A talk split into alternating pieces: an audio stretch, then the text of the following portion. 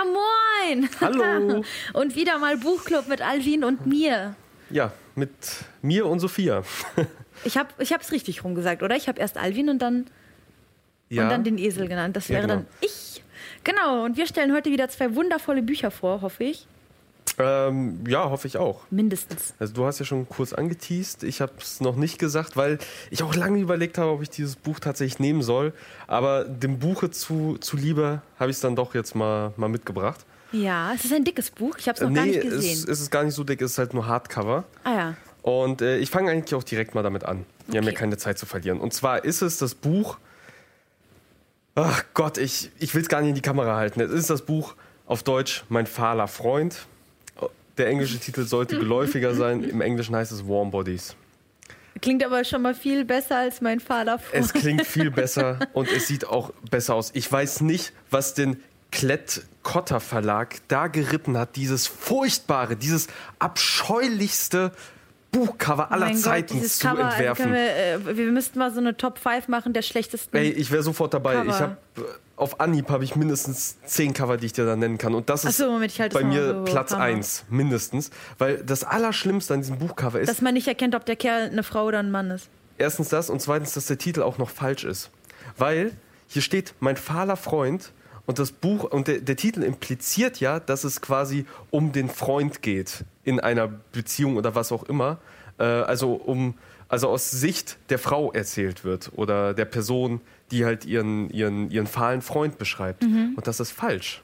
Weil es um sie geht quasi. Weil er es erzählt er erzählt aus der Ich-Perspektive, also der fahle Freund erzählt aus der Ich-Perspektive in diesem Buch. Das heißt, der Buchtitel ist falsch, das Cover ist komplett irreführend und scheiße. Aber du hast und trotzdem die deutsche Version. Es ist alles schlimm. Ja, natürlich, ich lese halt gerne auf Deutsch und deswegen habe ich äh, mir auch da die deutsche Version geholt. Aber ey, macht, macht es nicht. Mittlerweile gibt es eine schönere Version, weil ähm, Warm Bodies, wie vielleicht einige mitbekommen haben, wurden, äh, wurde nämlich mittlerweile verfilmt. Mhm. Und die neuere deutsche Version heißt eben auch Warm Bodies und hat halt das äh, Film Plakat als Cover. Ach, das wurde verfilmt. Es wurde verfilmt, genau. Das Buch kam im Original 2010 raus. Bei uns kam es 2011 schon raus, also doch sehr früh. Mhm. Ähm, und auch so ein bisschen mit diesem Twilight-Hype äh, einhergehend. Deswegen halt wahrscheinlich auch dieses komische Cover, dieser ah. komische Titel und Stephanie Meyer Zitat hier unten drunter ist alles echt un, äh, unglücklich gelaufen, weil ich glaube, deswegen kennst du nämlich keine Sau in Deutschland, weil es einfach die falsche Zielgruppe ist. Es ist nicht die Twilight-Zielgruppe, für die dieses Buch geschrieben wurde. Aber dann schließen wir mal aus, wenn es nicht die Twilight-Zielgruppe ist, was ja wirklich irreführend ist, weil man denkt, wenn ich das lese, denke ich sofort, oh, es ist nicht noch eine Vampirgeschichte, lasst mich da raus. Was, ja. äh, wie überzeugst du mich dann? Ähm, ja, da komme ich gleich zu. Okay. Und zwar ist es vom Autor, äh, warte, Isaac Marion, ich hoffe, ich habe ihn jetzt richtig ausgesprochen, äh, geschrieben der ein sehr umtriebiger Typ ist. Er ist halt Schriftsteller, mhm. aber auch äh, beschäftigt sich auch mit Kunst und Fotografie, äh, auch mit Musik, hat, glaube ich, auch zum Film ein bisschen was äh, komponistisch beigesteuert. Und der hat halt schon mehrere Bücher gesch geschrieben, aber die halt vorher alle selbst verlegt. Und das ist das erste Buch, was quasi von einem Verlag aufgekauft wurde und äh, auch herausgebracht, basiert auf einer Kurzgeschichte von ihm. Und zwar die Kurzgeschichte hieß, äh, ich muss mal gucken, I'm a Zombie Filled with Love. Äh, und das beschreibt es eigentlich auch schon ganz gut, worum es halt auch in diesem Buch geht. Ähm, er selbst kommt halt eben aus Amerika. Es gibt wohl mittlerweile auch ein Prequel zu der Geschichte im amerikanischen als E-Book verlegt worden und er arbeitet aktuell an einem Sequel, was 2017 kommen soll mit dem Titel The Burning World. Mhm. Ja, wie gesagt, es gab einen Film 2013 von Jonathan Levin, der äh, Regisseur von 50-50. Also mhm. an sich waren da schon Leute dran, die Sachen abliefern. Ja. Aber leider ist wirklich das Buch, wie auch der Film, alles dieser, diesem Twilight-Hype so ein bisschen zum unter Opfer die, gefallen. Zum Opfer ja. gefallen, unter die Räder gekommen, weil halt auch die ersten Bilder vom Film alle so aussahen, oh nee, nicht wieder so eine ja, so, Vampir, Glitzer, Scheiß, Teenie-Geschichte. Und ja, genau, worum geht es in diesem Buch? Weil es ist es nämlich nicht. In dem Buch geht es äh, um Zombies. Es geht um halt eine Zombie-Apokalypse, Dann ist aber auch das Welt. Cover so derbe irreführend. Ja, ja, ja, doch, man erkennt schon, dass es so ein bisschen zombie-mäßig ist. Es könnte aber auch ein geschädigter Vampir sein. Ja, genau, es könnte eigentlich alles sein. Es ist einfach nur pure Hässlichkeit. Es geht um eine... Es könnte auch Bild von Tokyo Hotel sein auf diesem Bild. Ja, stimmt, die Frisur passt. Ähm, genau, es geht um die Zombie-Apokalypse, die ist ausgebrochen äh, die Menschen wurden an den Rand der Existenz getrieben und ja, die Zombies wuchern überall. Und unser Protagonist ist ein Zombie dieser Zombie-Apokalypse, der selbst nur R heißt oder sich nur noch R nennt. Also R im Sinne von ER oder von nee, Buchstabe? Nee, vom, vom Buchstaben R, R weil ah, ja, er okay. irgendwie in seinem Gedächtnis noch die sowas wie eine Erinnerung hat daran, dass sein Name wahrscheinlich mit einem R angefangen hat. Deswegen nennt er sich einfach nur noch R. Und äh, das setzt nämlich das Buch voraus, dass Zombies nicht einfach nur geistlos sind, doch so, so einen gewissen Geist beinhalten, so, so ganz rudimentäre Gedankengänge doch sowas haben, aber auch nicht sowas wie ein Gedächtnis. Sie können sich an ihr Leben vorher nicht erinnern, sondern sind einfach nur noch da, mhm. um da zu sein und folgen halt doch so einem gewissen, gewissen Alltag, haben sowas wie eine Gesellschaftsform. Es gibt halt die normalen Zombies, dann gibt es aber auch äh, die sogenannten äh, Bonies. Das sind quasi schon quasi die alten Zombies, die halt nur noch so, eigentlich nur noch aus Knochen bestehen und richtig fies und mies sind. Aber und die haben dann quasi keine, also das sind dann wieder so unpersönliche Zombies. Nee, nee, die haben auch Persönlichkeit und das ah, sind ja. quasi so die Wahrer dieser Zombie-Kultur irgendwo. Also die Zombies an sich haben schon so eine Art Kultur und, und Art Ritual, zum Beispiel, dass sie gemeinsam in die Stadt gehen, um zu jagen, um, um Fleisch zu organisieren ah, ja. und so. Das machen sie schon in so einer gewissen Gruppendynamik und halt auch so alte ähm, so, so, so Sachen aus, dem, aus, der, aus der Zeit der Le des Lebendigseins haben halt Zombies auch immer noch irgendwo drin und versuchen die auch auszuleben, ohne dass sie eigentlich wissen, warum sie es machen und wie man es zum, zum macht. Also zum Beispiel sowas wie Beziehungen, dass Mann und Frau Zombie irgendwie zueinander finden und so etwas wie eine Familie gründen mit so Kinderzombies. So. Aber sind die Kinder, bringen die die Kinderzombies zur Welt oder Nee, nee, nehmen das die sind einfach nur, die adoptieren sie quasi einfach nur. Die mhm. nehmen sie halt auf, die bekommen sie zugewiesen von den Alten und dann, das hat ja richtige Strukturen dann. Genau, und ja dann hat das halt so eine Art Zombie-Verbund. Und es ist halt wirklich interessant, halt das zu lesen, vor allem, weil, es, weil der es halt eben auch sehr gut beschreibt. Es ist halt nicht so die fröhliche Welt, sondern es ist alles wirklich sehr rudimentär und so Sachen, die wir halt als ähm, normal ansehen, werden halt von den Zombies halt eben auch hinterfragt, also werden von ihm, von dem Er halt eben auch hinterfragt und weil er es halt einfach nicht versteht. Zum Beispiel Sex es ja. gibt auch Zombie-Sex, der hier auch auf eine sehr bizarre, aber auch irgendwo lustige Art und Weise beschrieben wird. Aber so wie es halt beschrieben wird, da denkst du ja auch, ja, an sich, also wenn du ein Außenstehender bist, dann muss dir das auch echt so ganz komisch halt Als vorkommen. Außenstehender beim Sex, wenn du anderen zuschaust. Ja, aber wenn du halt mit dem Begriff Sex und ja. diesem Ganzen so, okay, nichts ja, anfangen ja, kannst, also dass da wirklich einfach nur Körper ineinander klatschen und irgendwelche Laute von sich gegeben werden. Und genauso wird das halt beschrieben, dass die Zombies an sich keinen Sex haben, sie erinnern sich nur halt an die Bewegung und daran, dass halt eben Körper ineinander reiben. So und mehr ist es halt nicht. Und das ah, äh, äh, und so Geschichten, ja. Und dieser R äh, ist halt eben in dem Sinne speziell, im, also im Vergleich zu den anderen Zombies, dass er halt noch so eine gewisse Nostalgieader hat, dass er halt Sachen sammelt aus dem vergangenen Leben. Also dass er irgendwie, mm. irgendwie Sachen auf diesen Raubzügen, wenn sie halt unterwegs sind, dann sieht er halt irgendwie eine Schallplatte und die nimmt er halt einfach mit. Und die hortet er, die geben ihm halt nichts, aber er nimmt es halt trotzdem mit, weil er irgendwie innerlich irgendeine gewisse Verbundenheit damit äh, doch einherfühlt.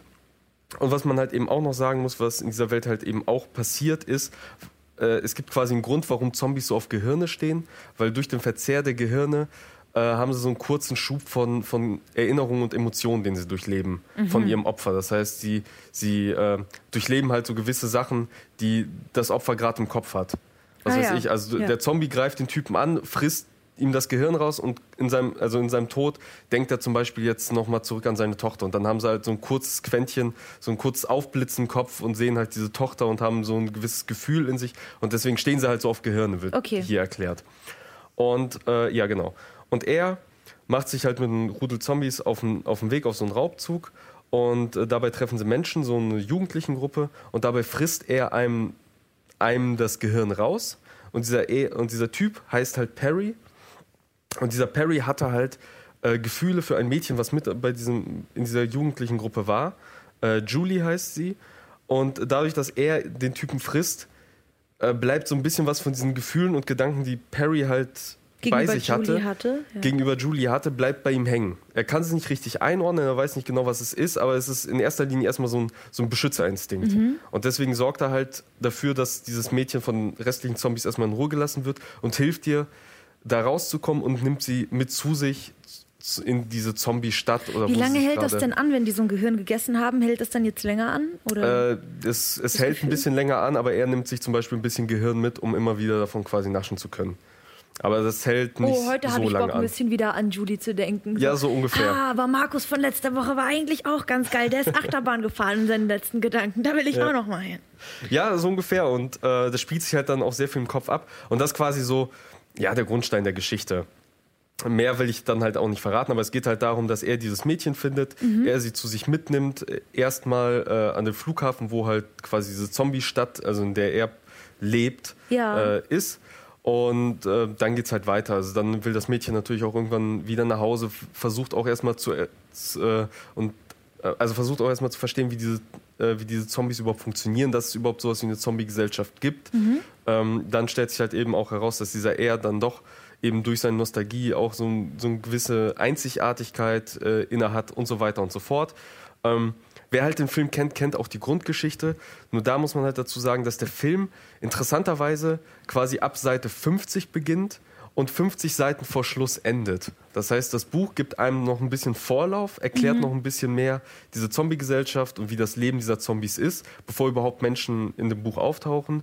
Und erzählt auch ein bisschen weiter als der Film als der Film es halt tut. Also der Film endet Okay. an einem Punkt, den es halt auch im Buch gibt. Aber ist es ein sinnvolles Ende? Also ist es rund oder ähm, so ein, fühlt es sich dann so offen ja, an? Weil es, ja also Ende. gegen Ende wird es dann doch ein bisschen, bisschen Sci-Fi. Also Ja. während es halt am Anfang wenig bodenständig, ein bisschen erklärter ist, wird es dann gegen Ende doch ein bisschen fantastisch.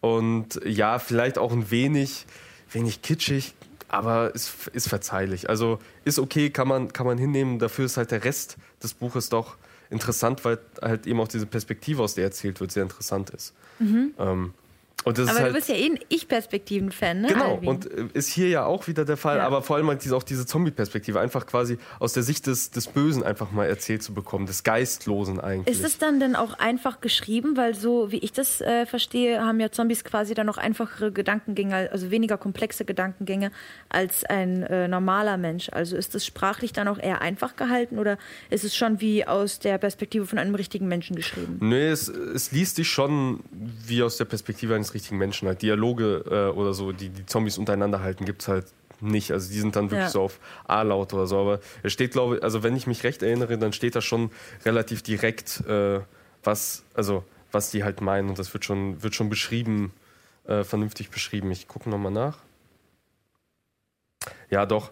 Das Einzige, was glaube ich ab und zu halt auch vorkommt, ist, dass ihm quasi in seinen Gedanken ähm, ein Wort nicht einfällt und er es dann anfängt zum Schreiben. Aber das, das Ah, ist jetzt nicht okay. wie zum Beispiel das Buch Bonsai, was halt Hannes hier mal vorgestellt hat, dass es halt so bruchstückhaft geschrieben ist und mit falscher Grammatik oder so. So ist es halt nicht. Es liest sich schon wie ein normales Buch. Mhm. Was aber auch wiederum ganz gut ist, weil so kommt man Wieso war es bei Bonsai so? schnell Sorry rein. für die Zwischenfrage. Ja, Bonsai, das hat äh, Hannes mal vorgestellt von dem äh, Fight Club Autor. Da ging es halt darum, dass quasi ein, ähm, ein Junge aus einem nicht näher benannten asiatischen Land in Amerika quasi, äh, quasi verschickt wurde als Austauschkind oder was auch immer und quasi die Briefe und so immer so Briefe schreibt, so, so ähm, ja, Ereignisberichte quasi eher an seinen Vorgesetzten und die sind halt alle in so gebrochenem Englisch geschrieben, werden halt mit der Zeit besser. Also die Sprache wird Ja, besser, ja, weil, weil er er länger ja da lebt länger und länger ist. lernt. Ähm, aber doch, es ist doch sehr bruchstückhaft und du musst äh, oft überlegen, okay, was meint er jetzt genau, weil er halt eben auch viele Wörter nicht weiß und die versucht dann zu umschreiben oder ganz andere Wörter dafür Also das benutzt. ist da so ein Stilmittel dafür, dass er Genau. die Sprache nicht beherrscht. Aber das behindert einen natürlich da sehr schn also schnell in dieses Buch reinzukommen, weil man muss ja am Anfang doch ein bisschen investieren, um reinzufinden. Das ist hier halt nicht der Fall. Okay. Also das ist wie ein normaler Roman geschrieben. okay. Und ja, lasst euch von dem, von dem komischen Titel, von dem total behämmerten Titel und von dem noch behämmerteren Titelblatt nicht abhalten. Äh, lest das Buch, gebt ihm eine Chance. Der Film ist, wie gesagt, auch echt nett. Äh, macht's einfach mal und dann könnt ihr es immer noch abwatschen und als Scheiße betiteln. Aber Hauptsache erstmal dem Ganzen eine Chance geben. Gibt es das auch als E-Book, weißt du? Ja, doch, müsste Ja? es geben. Okay. Ganz sicher. Na gut. Wolltest du noch was vorlesen oder so? Nee, nee. Aber ich habe auch schon sehr viel Zeit geredet. Jetzt bist du auch mal dran. Oh ja, oh, oh ja. Mhm. Wie die Zeit immer vergeht beim Buchclub. Ähm, so, ich habe ein Buch mitgebracht, das heißt Der gelbe Vogel von Myron Levoy. Darüber reden wir gleich, aber äh, ich finde es cool, wenn wir mal vielleicht alle zusammen im Vorfeld dasselbe Buch gelesen haben, sodass, wenn ich was erzähle, ihr dann sagen könnt, so, so ja, das sehe ich genauso, das habe ich genauso empfunden. Oder im Gegenteil, so, ey, Sophia, das sehe ich ganz anders. Und dann könnt ihr mir zumindest im Kommentarbereich schreiben, wie ihr das interpretiert oder wie ihr das empfunden habt. Weil nächstes Mal, wenn ich mal beim Buchclub bin, was ja nicht früher in zwei, drei Wochen ist, aber das ist ja gut, dann habt ihr die Zeit, euch das Buch auch zu bestellen und es mal so reinzulesen. Möchte ich nächstes Mal von Hermann Hesse Zitat, Zitata äh, vorstellen. Und ich bin jetzt ungefähr zu drei Viertel durch und finde es bisher ähm, echt cool ein bisschen ähm, gewöhnungsbedürftig geschrieben, weil die Sätze vor allem am Anfang sehr lang ist, äh, sind. Was geht ab? Weil die Sätze sehr lang sind. Und inhaltlich finde ich es aber sehr, sehr schön und die Charakterentwicklung finde ich klasse. Darüber aber nächstes Mal und wie gesagt, wenn es euch interessiert und Hermann Hesse ist ja eigentlich sowieso ein Autor, von dem man sich gerne mal was durchlesen sollte, dann äh, holt euch das Buch, lest mal kurz rein und dann können wir nächstes Jahr, nächstes Jahr, dann eben nächstes Jahr beim Buchclub alle zusammen drüber reden. So, aber heute geht es um den gelben Vogel. Der gelbe Vogel ist ein Jugendroman, würde ich mal sagen. Den habe ich in der Schule nicht gelesen, den habe ich zufällig durch meine kleine Schwester empfohlen bekommen, weil sie ihn im Rahmen vom Studium oder so oder von Freunden ähm, vorgestellt bekommen hat. Und My Myron Levoy, so ein Zungenbrechername, äh, ist selbst aus den USA, also ein US-amerikanischer Autor, geboren 1930 und hat lange Zeit in Queens gelebt, also hat sehr viel mit äh, einem internationalen Milieu, sagen wir es mal so, oder mit sehr viel mit Migrantenmilieu äh, zu tun gehabt. Seine Bücher handeln deswegen auch häufig von äh, Rassismus, von Vorurteilen, von so einem äh, gedanklichen Coming of Age sozusagen, also wie Personen äh, zu sich finden, wie sie wachsen, also ganz viel mit Entwicklung zu tun. Und das finde ich immer schön bei Büchern, wenn sehr viel auf einer gedanklichen Ebene eben passiert. Und so ist das auch hier. Es geht um Alan Silverman, das ist ein zwölf, ich glaube zwölf ist der, ähm, ist ein bisschen her, ähm, ist ein zwölfjähriger Junge, der tatsächlich auch selbst in Queens lebt und äh, ist ursprünglich jüdischstämmig. Das spielt insofern eine Rolle, als dass das Ganze während des Zweiten Weltkriegs passiert. Und zu ihm ins Haus, in deren ähm, Nachbarschaft, zieht eine Familie, die Flüchtlinge aus Frankreich sind. Und dort ist äh, mitunter ein Mädchen dabei, die heißt Naomi. Und die halten alle für verrückt. Auch Ellen hält sie für verrückt. Denn das erste Mal, dass sie aufeinander treffen, ähm, könnte ich eigentlich mal vorlesen, die Stelle, die habe ich sogar markiert. Das erste Mal, dass sie aufeinandertreffen, ist es ein bisschen awkward. Ich lese es einfach mal ein bisschen vor. So. Äh, Ellen kommt gerade von seinen Freunden. Ellen ist eben ein ganz normaler Junge, gut in der Schule, hat viele Kumpel und so und kommt gerade ähm, von seinen Spielereien mit seinen Freunden wieder zu Hause an. Ähm, er kam auf seinem Stockwerk an und erstarrte.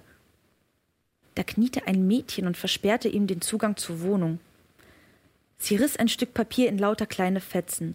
Es war das neue Mädchen im Haus, die Verrückte von oben. Er hatte sie gestern mit ihrer Mutter unten durch die Halle eilen sehen. Ihre Augen waren so groß und rund und voller Angst, dass das ganze Gesicht nur aus Augen zu bestehen schien. Wie im Kino von Horrorfilmen. Nur die Hände waren in Bewegung und rastlos damit beschäftigt, das Papier in winziger und immer kleinere Stücke zu reißen, wie Flocken, die auf ihr Kleid und auf die Fliesen fielen.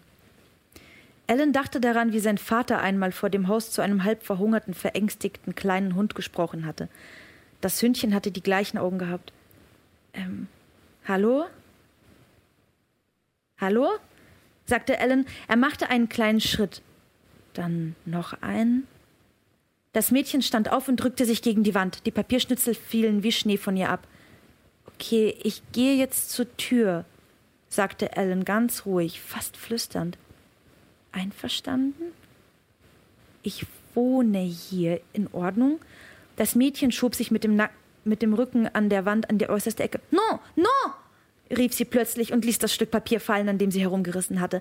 Ellen erinnerte sich, dass sein Vater gesagt hatte, das Mädchen sei ein Kriegsflüchtling aus Frankreich. Es lebte mit der Mutter oben bei den Liebmanns. Sie waren irgendwie miteinander verwandt. Wieder rief das Mädchen: No, no, laissez Ich kann kein Französisch, aber egal, ne? Laissez-moi tranquille! Es, start, es starrte auf den Baseballschläger. Ellen verstand nur das Nein, nein und dachte, es müsste wohl der Schlagballschläger sein, der sie so erschreckte. Also ihr merkt schon, es ist awkward, weil da ein Mädchen sitzt, bei ihm in der Tür, sie zerreißt die ganze Zeit so total gedankenverloren Papier und natürlich denkt er erstmal, sie wäre verrückt, geht nach Hause und erzählt seinen Eltern auch von diesem Erlebnis und die erzählen ihm dann wiederum, äh, dass das Mädchen wohl einfach nur stark traumatisiert ist, weil sie gesehen hat, wie ihr Vater erschlagen wurde. Deswegen also auch die Angst Wahrscheinlich vor dem auch mit dem Schläger. Baseballschläger, genau, also von dem Schlagballschläger. Und wie sie dann geflohen sind, wie die sich in einem Abwasserkanal versteckt haben. Noch nehme ich euch nichts vorweg, weil das ist quasi, das passiert gerade auf den ersten 15 Seiten.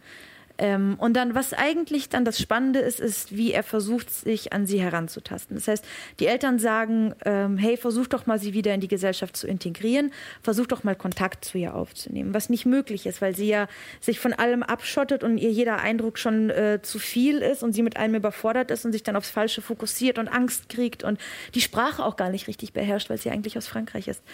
Ähm, und wie er sich nach und nach an sie herantastet. Und es äh, ist auf eine sehr süße Art und Weise beschrieben, nämlich, dass er auf einmal herausfindet, dass äh, er hat halt so eine Handpuppe und er findet heraus, dass er über die Handpuppe mit ihr reden kann. Das heißt, die Handpuppe heißt Charlie und wenn Charlie mit Naomi spricht, dann reagiert Naomi drauf und unterhält sich mit dem Charlie. Sie würde sich aber niemals direkt mit Ellen unterhalten. Das heißt, er muss quasi mit Charlie, äh, Charlie also über Charlie über sich selbst reden. Mit ihr. Und später besucht er sie dann jeden Tag und versucht sie eben aus diesem ganzen traumatisierten Zustand herauszubekommen. Stellt sich raus, sie hat halt auch eine Puppe und die Puppe heißt Yvette. Und dann ähm, unterhalten die sich eben mit den äh, Puppen. Das könnte ich auch noch mal anlesen, ist auch nur eine Seite. Das ist jetzt schon ein bisschen weiter fortgeschritten. Das heißt, die beiden sehen sich mittlerweile täglich und er versucht sie, wie gesagt, äh, näher an sie heranzukommen und ihr diese Angst vor Menschen zu nehmen. An diesem Abend spürte Ellen gleich beim Eintreten, dass er eine andere Naomi vor sich hatte. Sie hatte klare Augen und lächelte schon halb, als sie Yvette, Yvette ist ihre Puppe, die Schuhe anzog. Dennoch lagen überall Papierfetzen auf dem Boden. Na wie, Yvette? sagte Charlie, als Ellen ihn auspackte. Na wie? fragte Yvette. Was ist das? Na, das ist ein Wie geht's ließ Ellen Charlie deutlich aussprechen. Ah, très bien. Äh, ist Zeit für Tanz, Charlie, sagte Yvette mit der Puppenstimme. Kommen Sie. Aus Le Papier, nein, Zeitung, wir tanzen Polka. Oder Walzer? Oui? Das lief ja großartig. Naomi war völlig gelöst. Kein Zögern mehr, kein Zurückweichen. Sein Vater hatte doch recht behalten. Rede weiter, rede immer weiter, hatte er gesagt. Hey, Yvette, sagte Charlie, ich kann so gut wie kein Französisch, aber für eine Puppe sprichst du ganz gut Englisch. Merci. Ich lerne von sie. Von wem? Sie, sie. Die Puppe deutete auf Naomi. Äh, ach so, von ihr. Von ihr. C'est le datif, n'est-ce pas? oui, ich meine ja, sagte Charlie. Das ist der Dativ, aber du musst ganz schön schlau sein, Yvette, dass du so viel Englisch schon kannst. Ah, bien. Ich lerne Englisch mit sehr viel Fleiß, drei Jahre in Schweiz, sagte die Puppe. Aber ist diffizil. Ich will sagen, schwere Sprache. Französisch auch. Ich lerne Französisch in der Schule, sagte Ellen und richtete Charlies Arm auf sich selbst. Oh, da bin ich gut. Ich weiß viel Französisch. Ach ja, natürlich. Ich kann, ich kann fluchen auf Französisch. Ich weiß viele Wörter, sagte die Puppe Yvette. Ah, oui? Sie auch? Ach so, Sie, Sie auch? Fragte Charlie und deutete auf Naomi. No. No. Sie ist stupid. Dumm. Sie ist feu. Feu? Ist das ein Fluch? No. Sie ist verrückt im Kopf. Ellen wusste jetzt nicht, was Charlie darauf sagen sollte. War ihr denn klar, dass sie, also dass sie selbst verrückt war? Okay, Yvette, sagte Charlie wollen wir tanzen? Äh, okay. So, ähm, also ich finde das so irgendwie mega interessant, weil dieses Kind sich mehr oder weniger schon so selbst so psychoanalysiert mhm. eben über diese Puppe und versucht auch irgendwie, du merkst so, dass er an sich selbst arbeitet und versucht auf sich selbst klarzukommen, aber wie schwer es ihr fällt, in dieser Umgebung mit sich selbst so abzuschließen und ähm, rein. Ja, aber das Umfeld macht sie ja scheinbar auch nicht leid, wenn alle sie halt als verrückt betiteln. Ja. Dass sie dann halt selbst auch anfängt, sich selbst als verrückt zu sehen, obwohl sie es vielleicht auch gar nicht ist. Ja, die hat halt einfach viel durchgemacht und hat jetzt nicht so irgendwie eine Betreute. Ich weiß gar nicht, ob es das damals in der Form gab, vor allem nicht Leute von dem Stand nicht. und mit den Mitteln so. Und Deswegen finde ich das sehr, sehr interessant, dieses Buch. Natürlich kommen noch ganz viele andere Faktoren dazu. Es kommt dann dazu, dass Charlie dadurch, dass er sich um Naomi kümmert, seinen Freundeskreis vernachlässigt und wie der Freundeskreis dann so auf Charlie wieder einpocht und alles. Also da sind halt sehr viele verschiedene Linien, die laufen. Dann die Familie, die auf ihn Druck macht, dass er noch mehr Zeit mit ihr verbringen soll und so. Ähm, insgesamt wirklich ähm, ein sehr kurzweiliges Buch und einfach ein sehr interessantes Buch, was man einfach mal so an einem Tag wegverschlingen kann und was ein interessantes Gefühl so hinterlässt. Mhm. Mehr will ich nicht vorwegnehmen. Ja, ich überlege die ganze Zeit, mir kam das die ganze Zeit bekannt vor, als wenn das vor kurzem erst verfilmt wurde. Also auch der Titel, der gelbe Vogel. Ähm, der, irgendwas klingelt da bei mir, aber ich kann mich auch irren, dass irgendeine andere Kriegsgeschichte verfilmt wurde. Mhm. Aber ich meine. Es wurde verfilmt unter einem anderen Namen, den habe ich mir nicht merken können. Aber auf jeden Fall, ja, gibt es dazu einen Film. Ja, ist wahrscheinlich, wenn es halt sogar Jugendliteratur ist, dann dürfte es doch schon bekannter sein. Finde ich aber insgesamt ja ein interessantes Thema, wenn man es jetzt, äh, ich meine, Migration ist ja immer ein Thema oder Migration aus jetzt komplizierteren Teilen der Erde, sage ich jetzt mal so. Und ähm, da gibt es ja häufig sowohl kulturelle Missverständnisse als auch Missverständnisse, die vom Verhalten einer Person herrühren. Da habe ich mal einen interessanten Film hier von der Hamburg Media School zum Beispiel gesehen, wo es auch darum ging, dass ein Mädchen und ein Junge, also der Junge war eben ähm, Migrant, also flüchtlingsbedingt mhm. sozusagen. Und das Mädchen war hier aus der Gesellschaft einfach ein ganz normales Mädchen, alles. Und dann kamen die zusammen und dann gab es bei ihm auch so einen Moment, wo sie zusammen in der Küche gekocht haben und auf einmal ist einfach nur das Öl auf der Pfanne ist ähm, ist mir auch schon mal passiert, dass es einfach gebrannt hat, so eine Stichflamme halt. Und für ihn ist in dem Moment aber eine Erinnerung getriggert worden, wie bei ihm im Dorf halt damals das Dorf so abgefackelt ist. Und er rennt halt aus der Küche und äh, lässt sie halt in dem Moment allein. Sie weiß nicht, was sie machen soll, gibt wahrscheinlich auch noch Wasser hinterher und so. Die ganze Lage eskaliert. Am Ende kommt die Mutter und dann wurde das auch das Ganze wieder entsponnen. Ähm, als er erst Tage später oder bei einem anderen Gespräch halt diese ganze Lage so äh, quasi mhm. erklärt hat, dass man Menschen nicht einfach immer anhand ihres Verhaltens, das man so aktuell sieht, betiteln sollte, sondern vielleicht auch mal den gesamten Kontext dahinter sehen müsste. Das finde ich ist im Prinzip eine schöne Message so von diesem Film. Ja, wobei man da halt nicht vergessen darf, dass es da weniger kulturell ist, als vielmehr halt äh, so Trauma traumatisierende ja Ereignisse. Im Prinzip, genau, genau, aber im Prinzip ja bei beiden so, ja. Dass Mir ging es nur um halt dieses Migrations... Ähm, mhm. Ja, ja, schöne Geschichte. Hat's denn, aber das musst du noch verraten, hat's denn sowas wie ein Happy End oder geht alles am Ende ganz, ganz furchtbar aus?